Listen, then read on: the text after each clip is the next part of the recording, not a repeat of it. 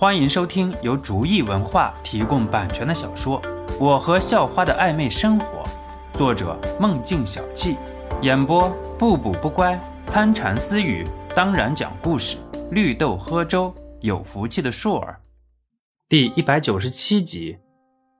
什么？你们那个模型也能看坏？你们这个是纸做的吧？什么态度？张晶晶没好气的说道：“我就这个态度，怎么了？买不起还来装土豪，一副屌丝样，领着俩女的来充场面。”先前的那个小姐嘲笑道：“我们怎么没钱了？告诉你啊，不要狗眼看人低。”肖诺讽刺道：“看豪宅，约女孩上床不是？”你们这些穷屌丝惯用的伎俩吗？但是你太 low 了，就算是装，那也换身好看的行头不是？一副穷酸相，就算是买，也不用这么廉价吧？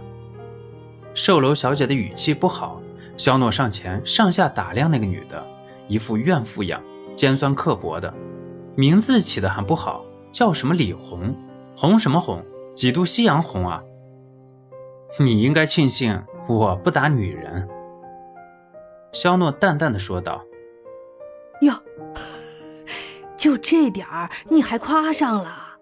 不打女人有什么值得骄傲的？”李红反讽道。“你这人怎么这样？”随心言不乐意了。这个女的有病吧？见面什么也没说就出言讽刺。仇视还是怎么了？我怎么样？我乐意。我能挣到钱。哎，你们呢？李红翻了个白眼，嘲讽道：“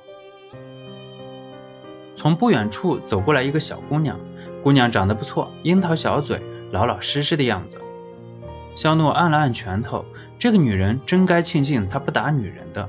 要不然，她肯定会让这个女的吃不了兜着走。刘小草，真是贱，什么人都接待。这几个人一看就是一副穷酸相，你还好言和他们说？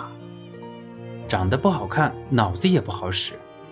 喂，请你说话积点德，一副尖酸刻薄的长相，能比得过谁？眼力不好，就你这样的，一辈子也就是个小三的命。肖诺出言讽刺道：“李红在人群中就想要冲出来找肖诺理论，但是被身边的几个人拦住了。肖诺庆幸李红没有冲过来，要不然他就破了不打女人的传统了。对不起，这位客人，小红脾气差点但是也不坏。”刘小草歉意地和肖诺几个人道歉道：“你不用帮他们跟我们道歉，他这种人没素质，不会有好下场的。”就算我不收拾他，总会有人收拾他的。”肖诺说道。刘小草没接这话。“啊，你好，帅哥，我看你的样子像是学生吧？学生现在买房子也不太现实，毕竟毕业之后到哪儿去，谁也说不一定。现在买房子的话，有点为时过早。”如果真的是为了眼前这两个美女的话，也有点不太合适吧。毕竟喜欢，那就不应该欺骗。刘小草凑到肖诺的耳边，小声说道。肖诺听了后不禁哑然失笑。原来这个刘小草也以为自己是买不起房子的，还好心的给自己出谋划策。你们在说什么悄悄话？张晶晶见刘小草悄悄的和肖诺咬耳朵，警戒心瞬间飙升到一百五。哼，啊，这位姑娘让我和你们说实话。肖诺笑道：“实话，肖诺，你有什么事情瞒着我们？”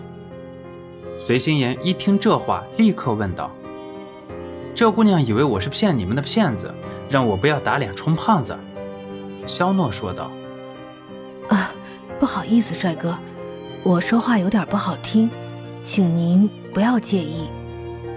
刘小草道歉道：“没事儿，你不会真的以为他买不起吧？我们都是从小一起的，他什么样我们都知道。”随心言说道：“是，他的钱买石头也买得起。再说了，他要是敢骗我们的话，呵呵，就等着倒霉去吧。”张晶晶也笑道：“好了，小草，你给我们介绍一下这片别墅区哪个性价比能好一点？”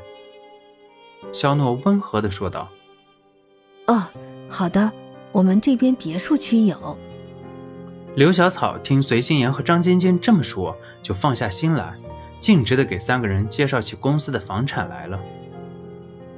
心言，你喜欢哪一个？肖诺问道。这东边两个我都比较喜欢。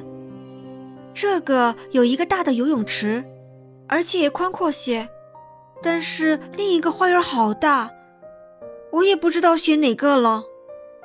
随心言苦恼道：“啊，几位客人，是这样的，其实游泳池呢，后期是可以加宽的，而且花园大的那个比这个还便宜一些的。”刘小草说道。